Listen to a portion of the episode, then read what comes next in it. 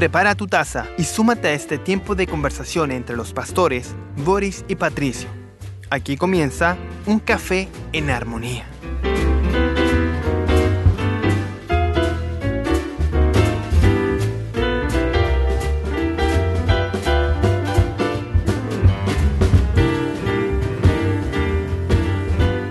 Amén, gracias al Señor ya tenemos listo preparado nuestro café, ahí con la medida justa, usted le pone azúcar, le pone stevia, que le pone, no le pone nada, un café cargado, un café más simple, bueno, cada uno se toma un cafecito de mañana, a otros se tomarán un mate, un tecito.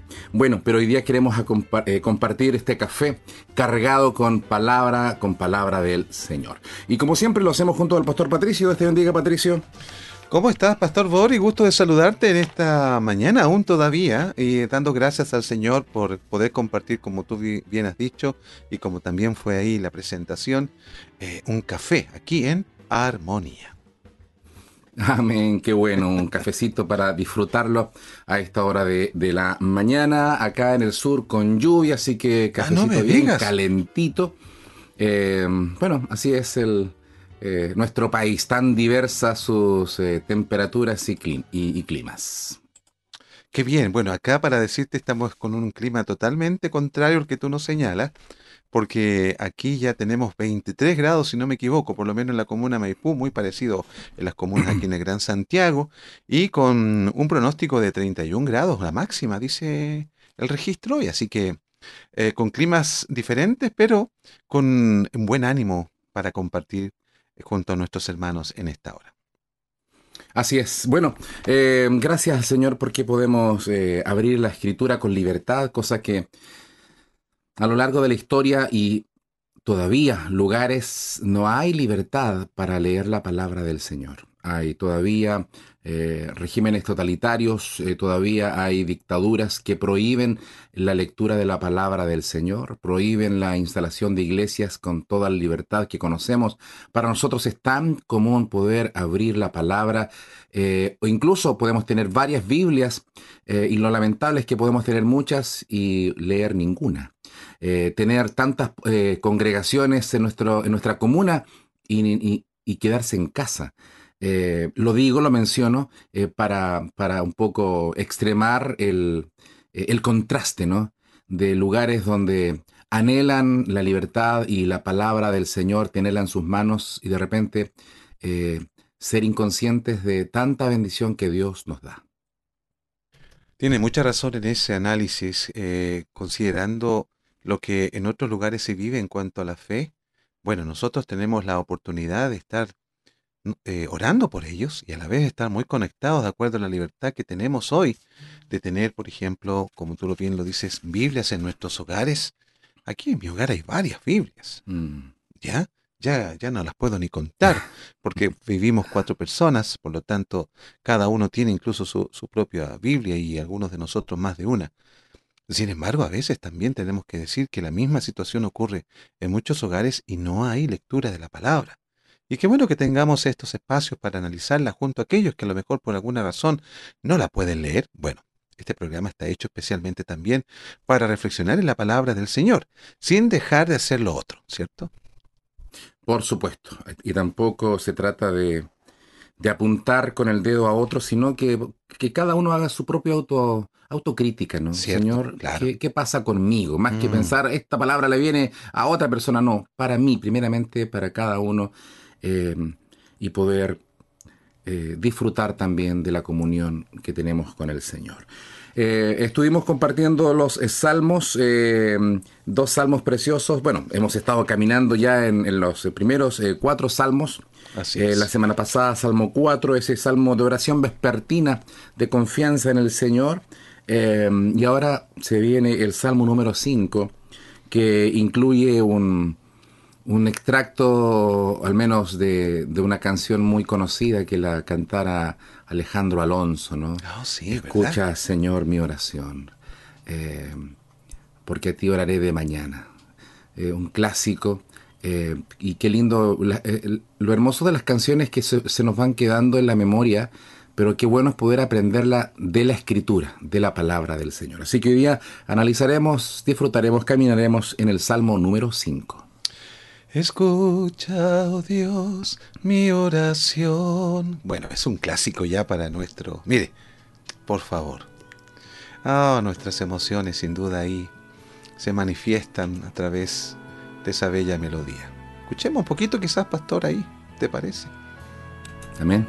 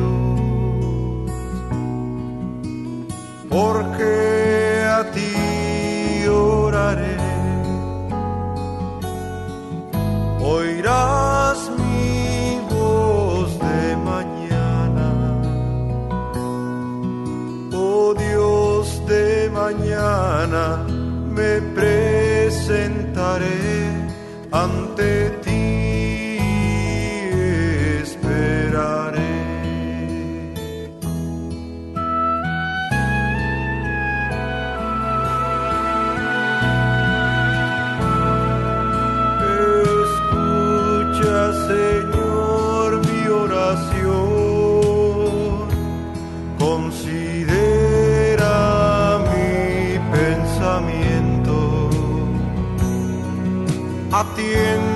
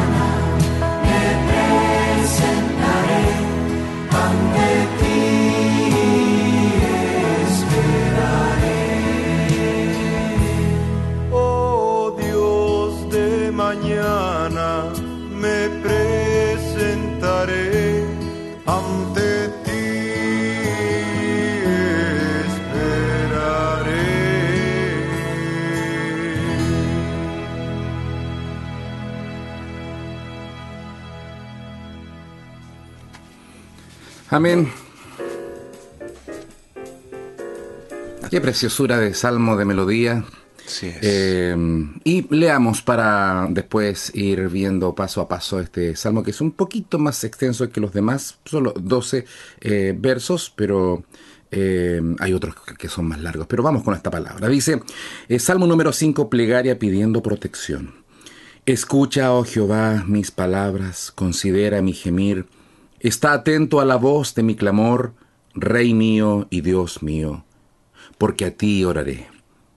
Oh Jehová, de mañana oirás mi voz, de mañana me presentaré delante de ti y esperaré. Porque tú no eres un Dios que se complace en la maldad. El malo no habitará junto a ti. Los insensatos no estarán delante de tus ojos. Aborreces a todos los que hacen iniquidad. Destruirás a los que hablan mentira Al hombre sanguinario y al engañador abominará Jehová. Mas yo por la abundancia de tu misericordia entraré en tu casa, adoraré hacia tu santo templo en tu temor. Guíame, Jehová.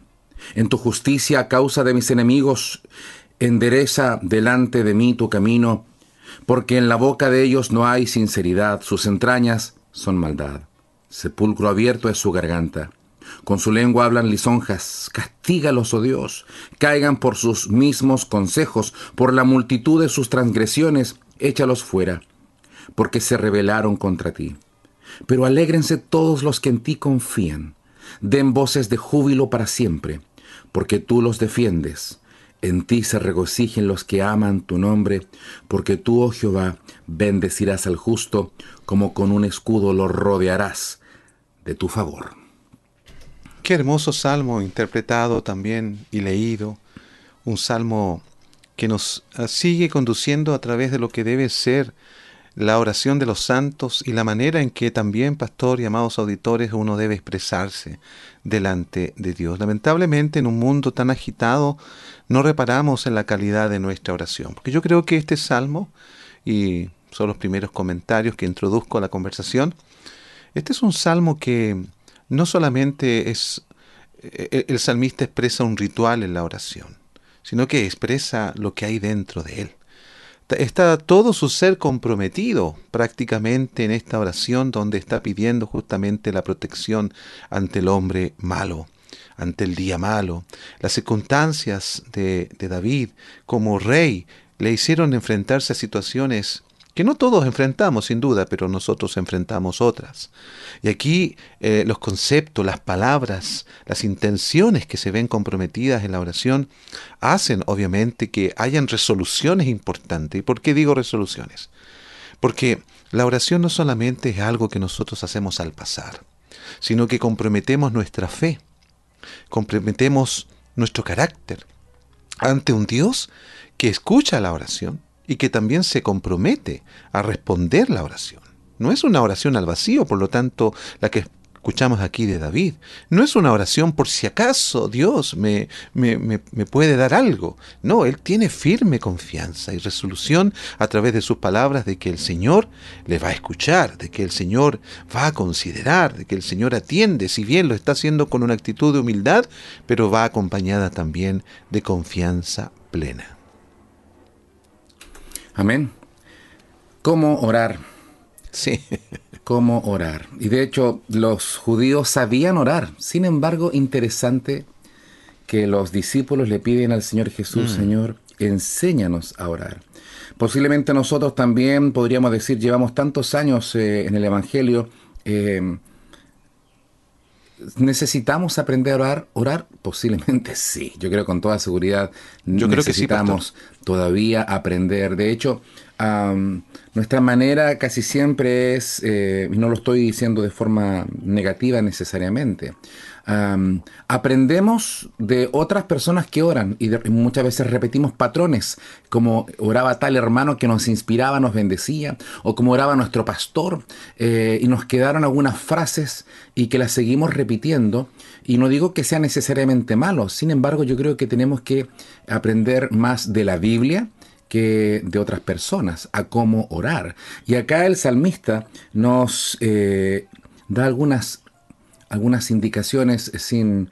Em, quizás él no, se lo está proponiendo enseñarnos a orar, pero podemos extraer de este salmo algunas, algunas cosas maravillosas.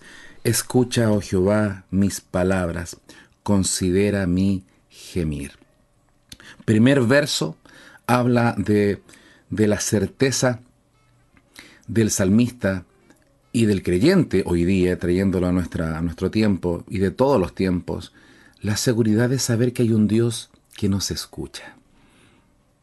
La certeza de saber que hay un Dios al cual podemos clamar, orar y, saber que, ah, independiente de los estados de ánimo, saber que Dios nos escucha. Hay momentos en que estamos con toda la fe y sabemos que Dios está ahí y otras veces parece que no sentimos nada. Sin embargo, Él escucha nuestras palabras. La importancia de expresar, verbalizar Alguien dirá, pero ¿para qué? Si Dios conoce nuestros pensamientos, ¿para qué expresar palabras? Hay algo eh, en, la, en, expresar palabras. El Señor nos enseña a hablar, a bien decir y no a mal decir.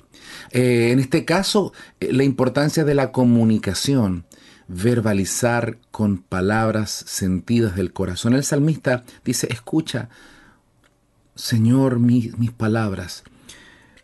Pero también agrega, considera mi gemir. Y esto es muy interesante, revisando algunos eh, comentarios. Eh, la palabra gemir eh, en algunas traducciones se, se ve como en mi meditación, o también en la meditación mía, mis pensamientos más íntimos. Hay otra que dice mi susurro. Mi gemir son, eh, algunos hablan que se trata de un murmullo. Hay momentos en que quizás el llanto, el dolor, la aflicción, ni siquiera nos permite articular palabras tan bien hilvanadas o tan bien eh, eh, dichas, pero hay momentos en que la oración surge de un corazón quebrantado.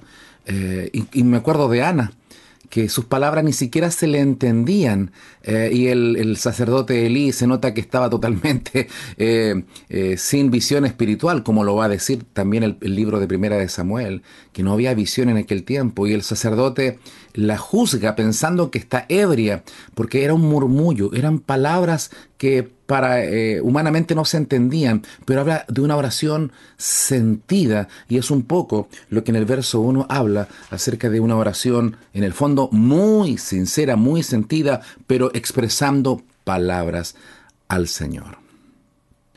Sin duda estamos frente a términos en este capítulo 5 de Salmos, los primeros versículos, que hacen que la oración no sea algo ritualista, pastor. ¿Cierto? Porque a veces la podemos tomar al paso simplemente, para tranquilizar nuestra conciencia. Pero aquí vemos que el salmista está comprometiendo, como dijimos, todo su ser en un clamor. Y qué interesante la definición de gemir, ¿cierto? Ese susurro. Porque a veces pensamos que Dios escucha solo palabras. No, Dios también escucha esos pequeños susurros, esos suspiros profundos que a veces nosotros tenemos en el diario vivir y que apuntan a una necesidad que tenemos y sabemos que solamente Dios puede cumplirla, Dios puede saciarla. Y eso también es oración. La oración no solamente es hablarle a Dios, si bien es la manera clásica en la cual nosotros podemos exponer nuestras necesidades a Dios, pero también el hecho de, de saber que podemos clamar, con, considera mi gemir, como dice la frase 2 aquí. Qué importante es para nosotros también ver a un Dios que conoce nuestros suspiros profundos, conoce nuestros deseos del corazón.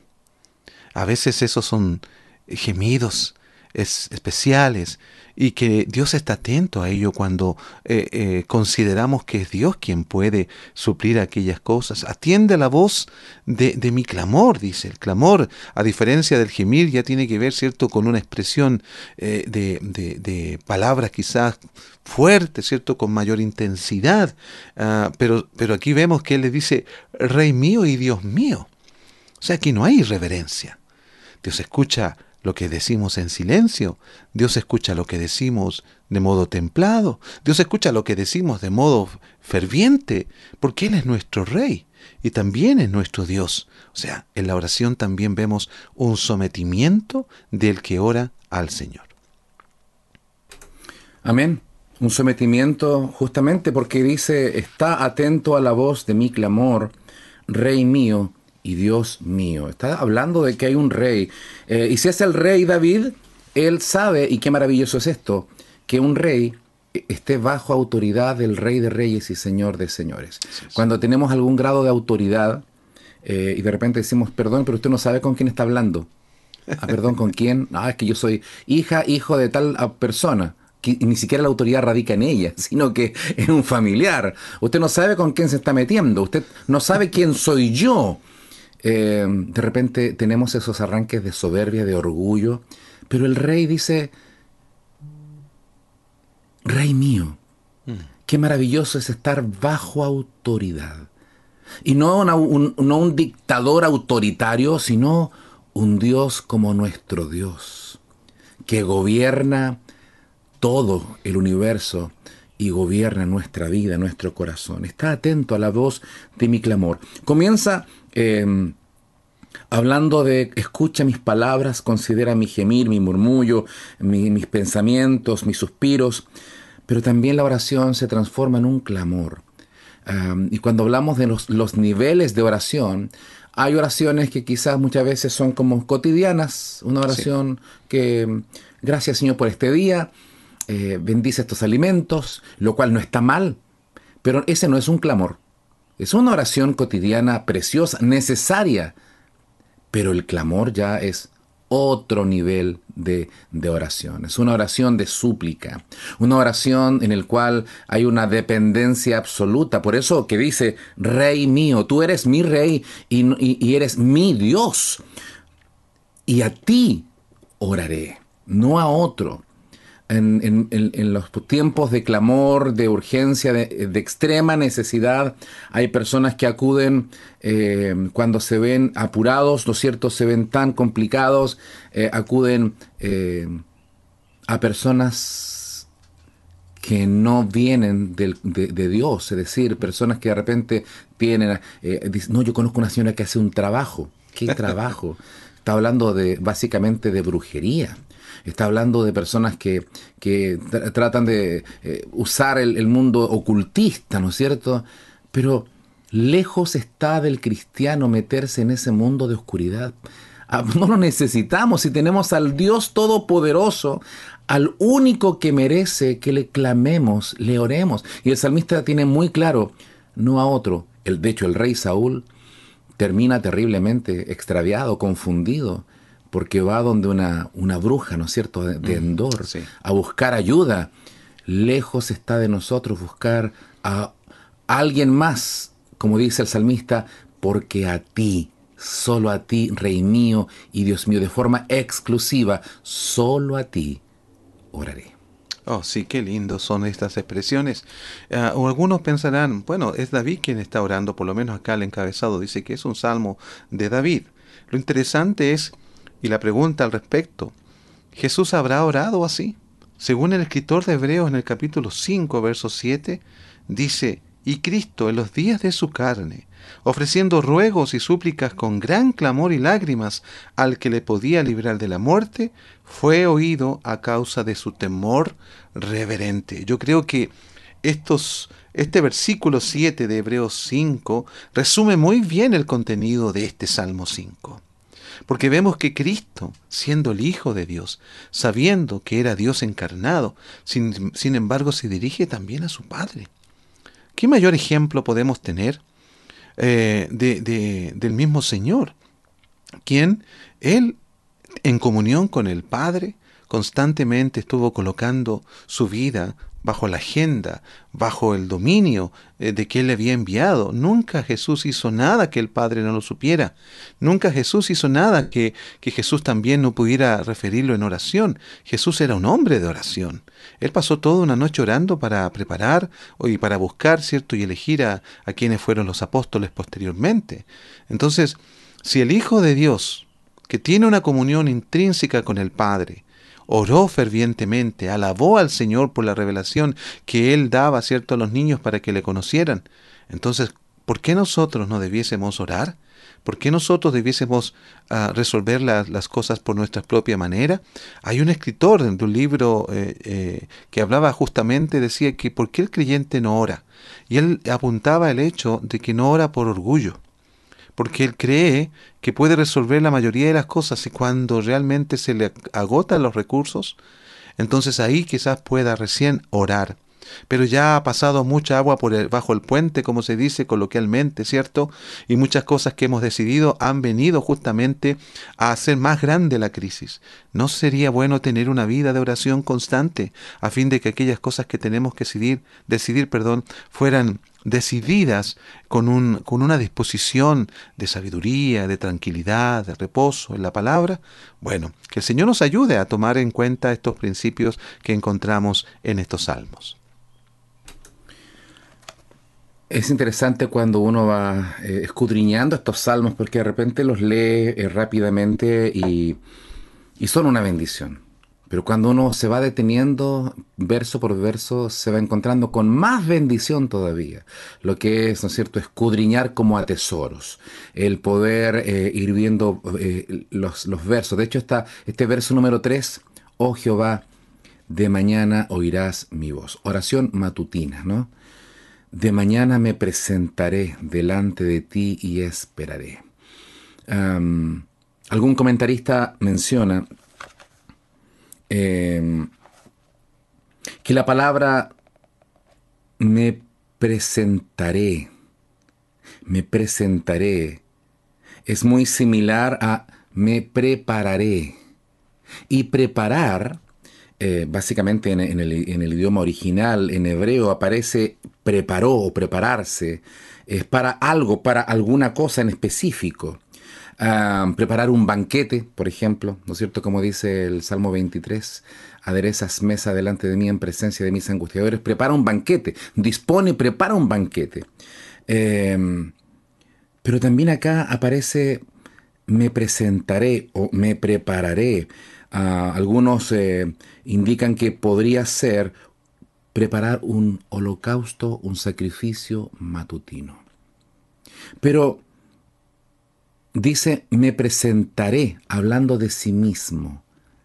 Y nos recuerda a Romanos capítulo 12, verso 1, en que eh, el salmista se adelanta como en, como en muchos otros salmos también, como son proféticos, eh, quizás el salmista no se percataba de aquello cuando lo estaba escribiendo, pero por, ser palabra de Dios ya se iba adelantando a siglos anteriores.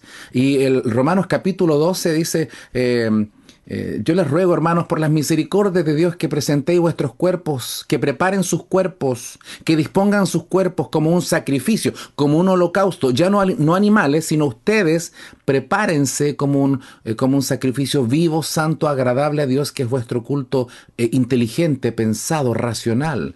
Y acá el salmista dice, me presentaré dando la idea como de un sacrificio matutino, de los tantos que se hacían, pero ahora no es un animal, sino que Él hace su oración, se presenta de mañana, dispone su vida para entregarse al Señor y esperar en Él. Dios está esperando no ritos como tú lo mencionaste muy bien, sino que vidas consagradas, eh, no por un rato, sino continuamente como un sacrificio que se hacían durante todo el día, así también mañana, a media tarde, por la noche, presentarnos, consagrarnos al Señor.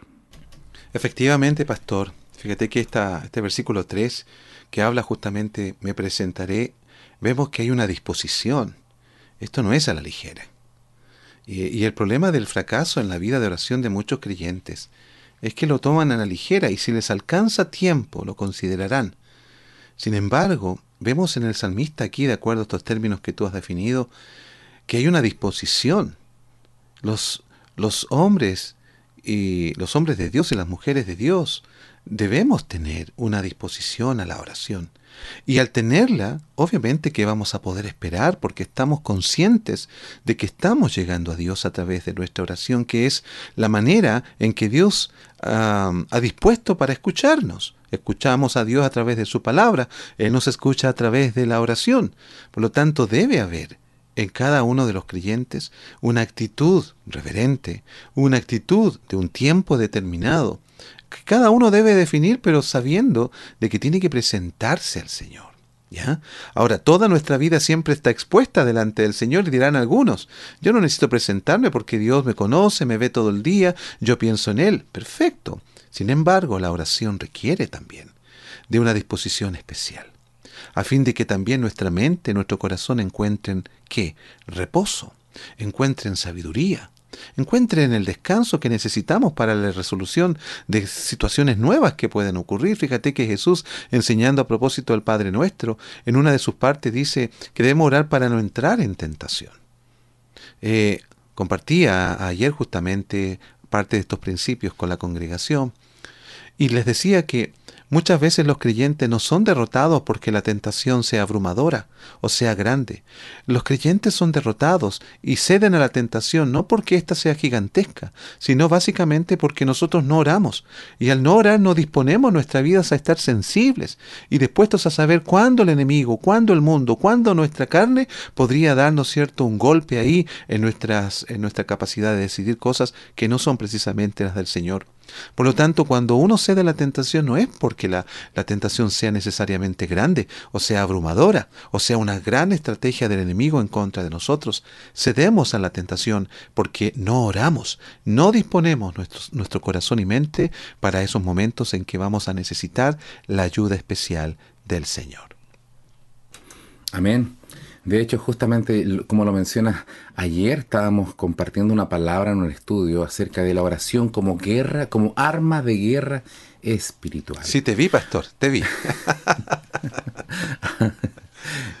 bueno, y la verdad es que em, cuando vemos que la oración es un arma de guerra espiritual, muchas veces tengo la impresión que no dimensionamos frente a qué Dios estamos.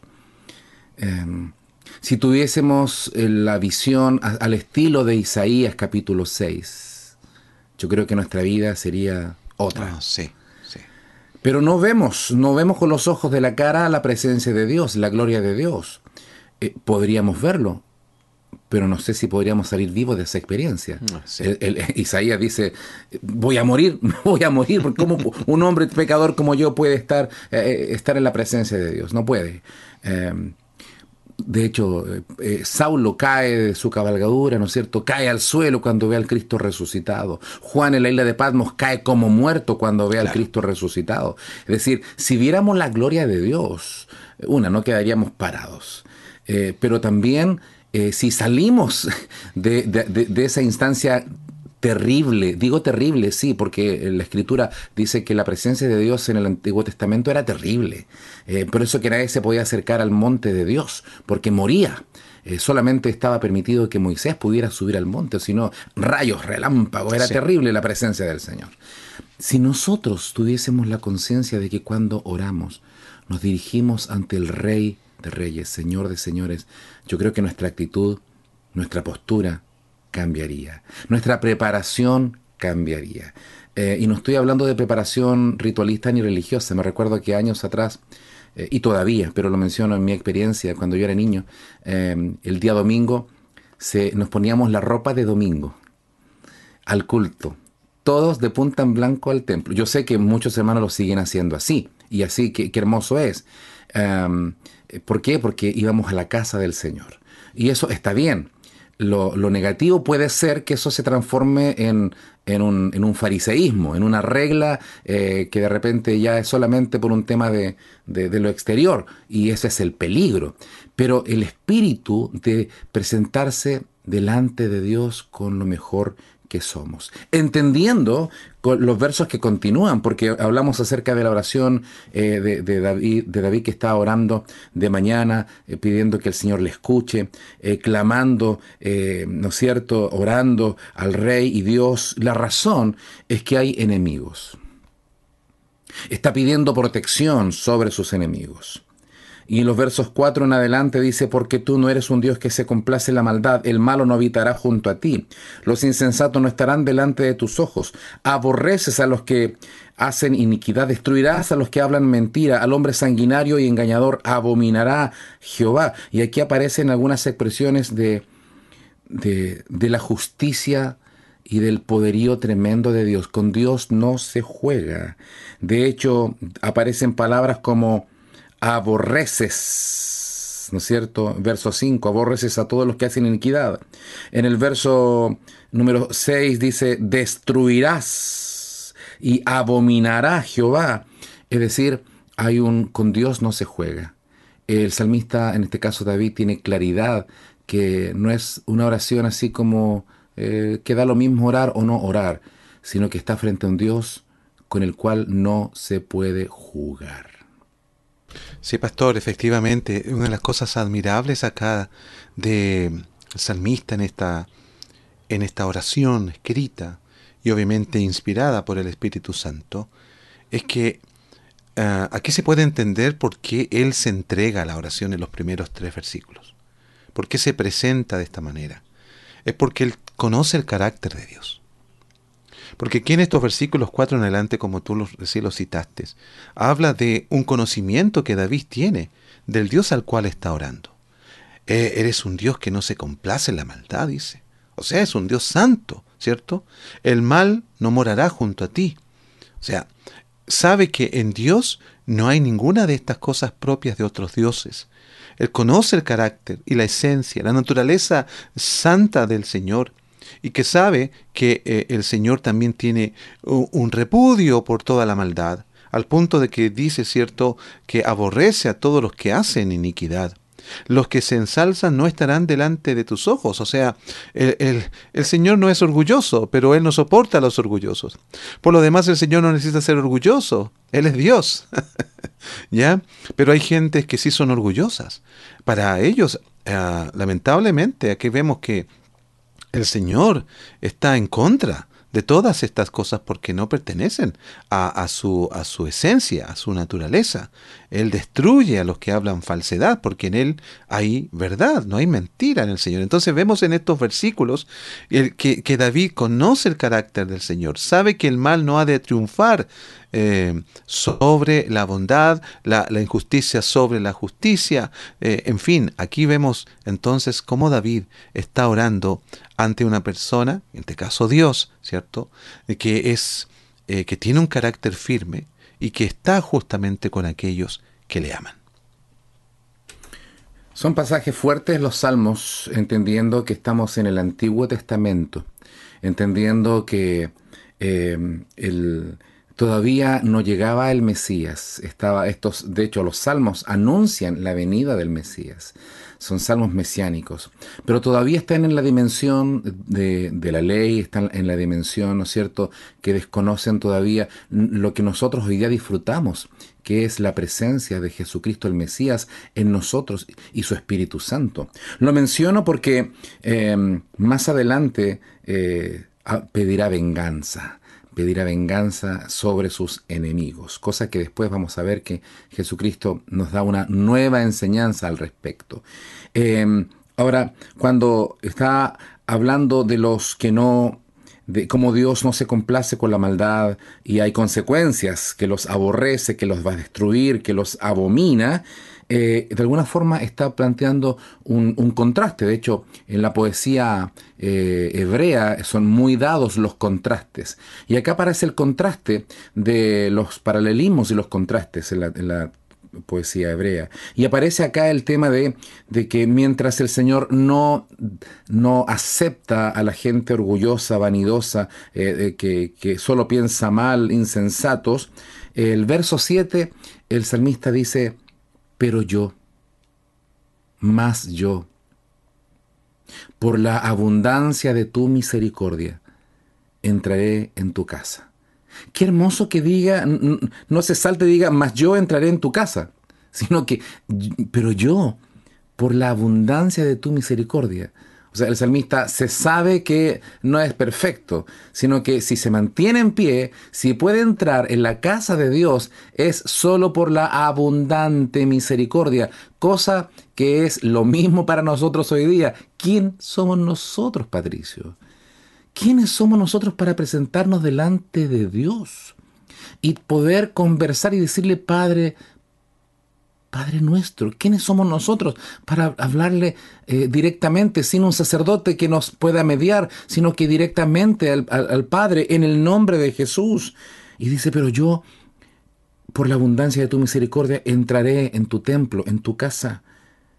Y no solamente entraré por entrar, sino que me, me postraré, me tiraré de, perdonando la expresión, me tiraré de guata la adoración es una postración completa. Cuando estudiamos las, palabras que significan adoración, es una postración completa, es una humillación completa, es, es como besar la mano del esclavo a su amo o a su ama, eh, es, es adorar completamente al Señor, postrarse hacia tu santo templo en tu temor, un temor profundo de saber que, que estamos frente a un Dios maravilloso.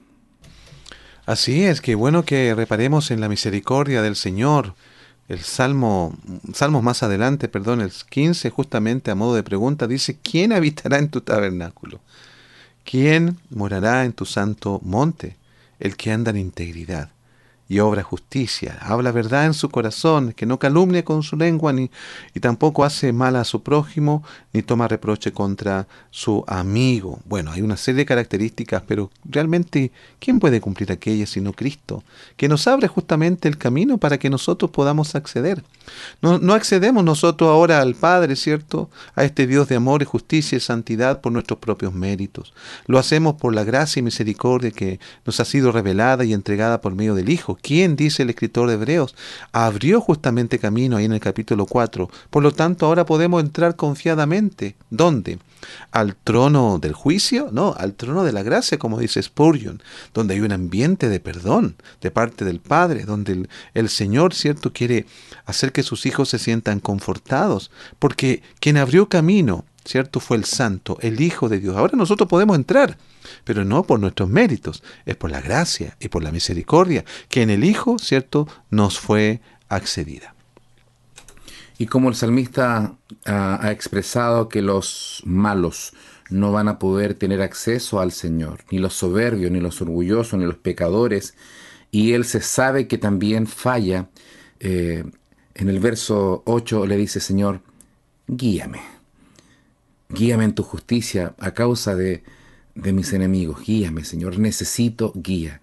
Si no me guías, me pierdo. Señor, si no me guías, estoy, estoy, me voy a extraviar. Guíame, Señor. Endereza delante de mí tu camino. Señor, no me quiero apartar, porque siendo eh, el, problema de, de, la religiosidad es el orgullo. Ese básicamente cuando se habla de alguien religioso, muchas veces está ahí rayando en la vanidad y en el orgullo. A no es que yo, tengo tantos años en el Evangelio alguien, quizás yo podría decir, miren, perdóname, pero yo tengo tantos años de Evangelio. Orgullo. No, lo que pasa es que mi papá es pastor, mi, abuelito fue obispo. Eh, excelente, el, qué, maravilloso testimonio, pero cuidado con el orgullo, la vanidad. Y acá el salmista dice, Señor, endereza mis pasos, porque siempre está la posibilidad de que como hijos de Dios nos desviemos. E, entremos en camino de, vanidad, entremos en camino, eh, nos sentimos tan bendecidos y de repente podemos mirar a otro para abajo ¡Uy, qué triste! Y el salmista pide, Señor, no, no me quiero desviar, guíame, endereza mis pasos.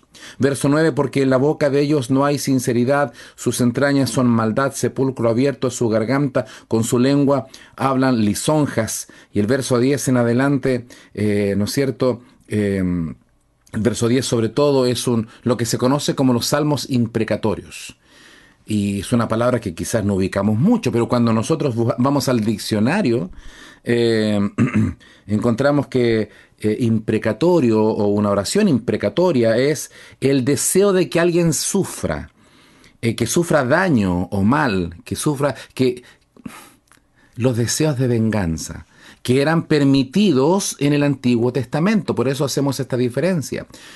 Cosa que hoy día en Cristo el Señor nos dice que debemos amar a nuestro enemigo y orar por quienes nos persiguen. Por lo tanto, entendemos eh, el deseo del salmista de venganza, de pedir que el Señor castigue a sus enemigos. Eh, y aquí podríamos quizás separarlo en dos áreas. Hay un enemigo de nuestras almas que es Satanás y sus demonios. Ellos ya están condenados. Ellos ya saben cuál es su fin. Ellos ya saben que lo que les espera. Pero aquellos hombres de carne y hueso, tenemos que pedir al Señor y que no es fácil, porque cuando nos dañan, nos vienen aires de venganza. Y ahí es donde tenemos que pedir el equilibrio al Señor. Señor, ayúdame a orar, bendecir a mi enemigo. Nos cuesta. Eh, así que es interesante eh, este punto eh, para poder leer el Antiguo Testamento, pero también con los lentes del Evangelio de Jesucristo. Es muy importante esta definición de, de, salmos imprecatorios, así bien lo dijiste, ¿no? Por el hecho de que a veces encontramos muchas de estas oraciones en el libro de Salmo particularmente. De esta eh, instancia en que los salmistas, no solo David, sino otros también, eh, eh, piden que el Señor obre su justicia, severa, por cierto, en aquellos que están en contra del salmista, pero no solamente en contra del salmista, están en contra del propósito de Dios. Están en contra de, recordemos que en el caso de David es un tipo de Cristo, ¿cierto? Por donde iba a venir también el Mesías en cuanto a su línea de descendencia. Por lo tanto, cuando veíamos a sus enemigos en contra de, él y de otros que eran tipos de Cristo, eh, estaban yéndose en contra del plan soberano del Señor que era redimir al ser humano. Es interesante que aquí David en su oración muestra el carácter de Dios al cual sujetarse, pero también muestra el carácter del hombre, el cual evitar. Y de ahí la oración tan importante del verso 8, pastor, que tú mencionaste. Señor, guíame en tu justicia. Por causa de mis enemigos, allana delante de mí tu camino. ¿Por qué? Porque a veces en la desesperación, ¿cierto? Y de no haber cumplido el deseo, de lo que estamos pidiendo y más encima ver a nuestros enemigos en contra, podemos perder la cordura, podemos perder la paciencia y comenzar a actuar igual que el enemigo y no precisamente igual que el Dios que tiene un carácter santo y piadoso, misericordioso. Ante eso es muy válida la oración de, David cuando dice, allana delante de mí tu camino, a fin de que yo pueda pasar y no también eh, mimetizarme con la maldad de otros. Ah, porque a veces en la espera o más bien en la desesperación, podemos cometer los mismos errores que aquellos que nos están haciendo daño. El Señor tenga misericordia de nosotros porque todos nosotros estábamos extraviados y perdidos. Cada uno se fue por su camino. Así estábamos todos perdidos. Eh, el, apóstol Pablo dice que estábamos todos lejos de Dios, sin esperanza y sin Dios en el mundo que éramos constituidos enemigos de Dios. Es decir, no teníamos ninguna posibilidad.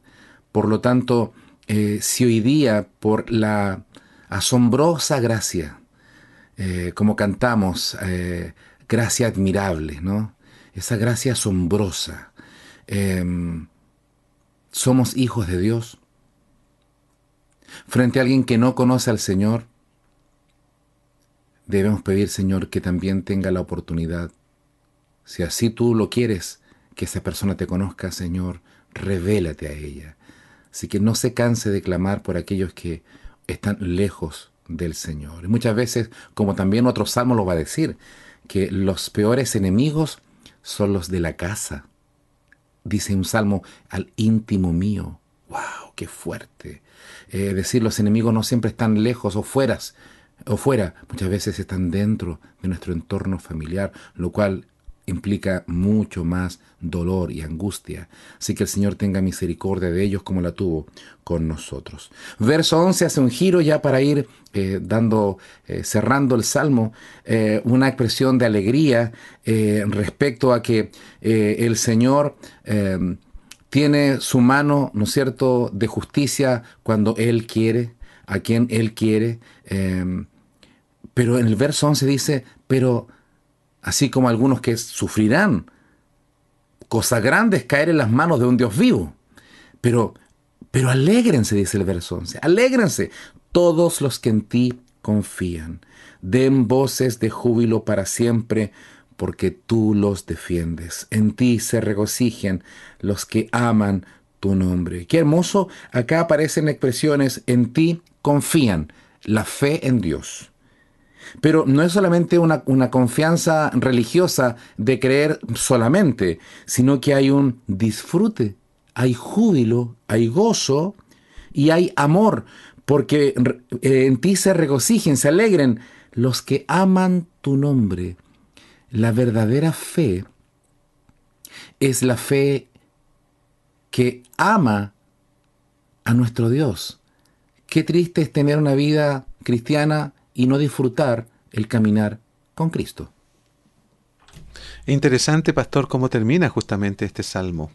Partió con un clamor, con un llanto, con un lamento. Sin embargo, la oración sincera al Señor permite que el corazón tenga un vuelco, permite que el corazón tenga una transformación.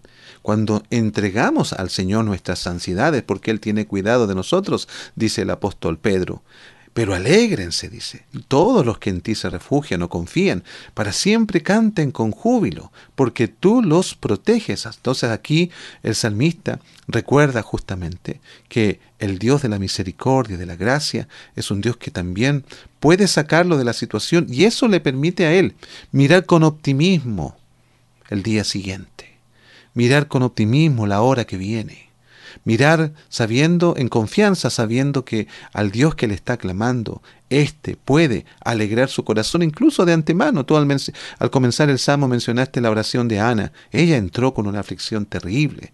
Fue menoscabada por la persona que tendría que haberla animado en primera instancia. Lo hace después, pero ya se había mandado la chambonada, como decíamos, ¿cierto? En buen, en buen término. Sin embargo, cuando Ana se levanta de su oración, ella tiene otra actitud. Y ahí, ¿cierto? El, el, sumo sacerdote entiende que la necesidad de ella había sido expuesta ya y le dice que el Señor te conceda tu petición. Y efectivamente Ana concibió mediante la fe a quien sería, cierto, uno de los jueces importantes de Israel y también quien ungiría reyes importantes ahí en Israel. Entonces, aquí vemos que la oración debe provocar justamente también en nosotros cuando está dedicada correctamente, debe provocar este cambio este cambio de ánimo, pero que no es un, solamente algo emocional, sino que está relacionado con la confianza que ponemos en el Dios que nos ha revelado toda la esencia de Él a través de Cristo. David en este caso tenía eh, revelación eh, de no toda la que tenemos hoy, por lo tanto nosotros tenemos muchos más recursos, sino todos los recursos para que al entrar en oración, a veces con angustia, con desesperación, podamos también salir de ella con una actitud totalmente renovada. Amén, gloria al Señor. Cómo Dios cambia nuestro, nuestro espíritu angustiado en un espíritu de júbilo, como dice acá, y de regocijo y de amor hacia nuestro Señor. Y termina eh, con el versículo número 12, un versículo 12 que quizás eh, las personas que siguen la teología de la prosperidad dice, ah, tan feliz porque aquí dice que, pero porque tú, oh Jehová, bendecirás al justo. Y cuando alguien lee la palabra bendecirás al justo, ah, entonces auto del año, eh, ropa de lujo, una vida de, de, al estilo de los ricos y famosos. Qué triste es tener tan pobre concepto de la bendición de Dios, porque lo material es solo material. Y qué injusto es tener esa mirada, porque hay hermanos en todo el mundo que cuando conocemos sus realidades y tienen mucho, mucho menos que nosotros. Si hoy día nosotros llegamos a casa y prendemos, si tenemos energía eléctrica o tenemos baño dentro de la casa o agua, eh, somos ricos para algunas personas del mundo. Entonces, ¿a qué se refiere con la bendición? ¿Tener mucho dinero? Qué hermoso es saber que cuando entendemos a la luz de toda la revelación bíblica, no solo del Antiguo Testamento, sino de toda la escritura que es inspirada por Dios, porque tú, Señor, bendecirás al justo. ¿Quién es el justo? Ah, nos vamos a Romanos que ahora el, justo es el que ha sido justificado por Cristo. No por nuestras justicias ni por nuestros méritos, sino solamente por el sacrificio del Señor. En Él recayó la justicia de Dios y por eso muere crucificado, entrega su vida para que nosotros seamos declarados justos. Entonces, ¿cuál es la bendición del justo? La bendición la verdadera bendición. Como dice Proverbios, la que, la que no añade tristeza con ella es Jesucristo. Si tenemos a Jesucristo, somos los más bienaventurados de la tierra. Somos los más bendecidos de la tierra.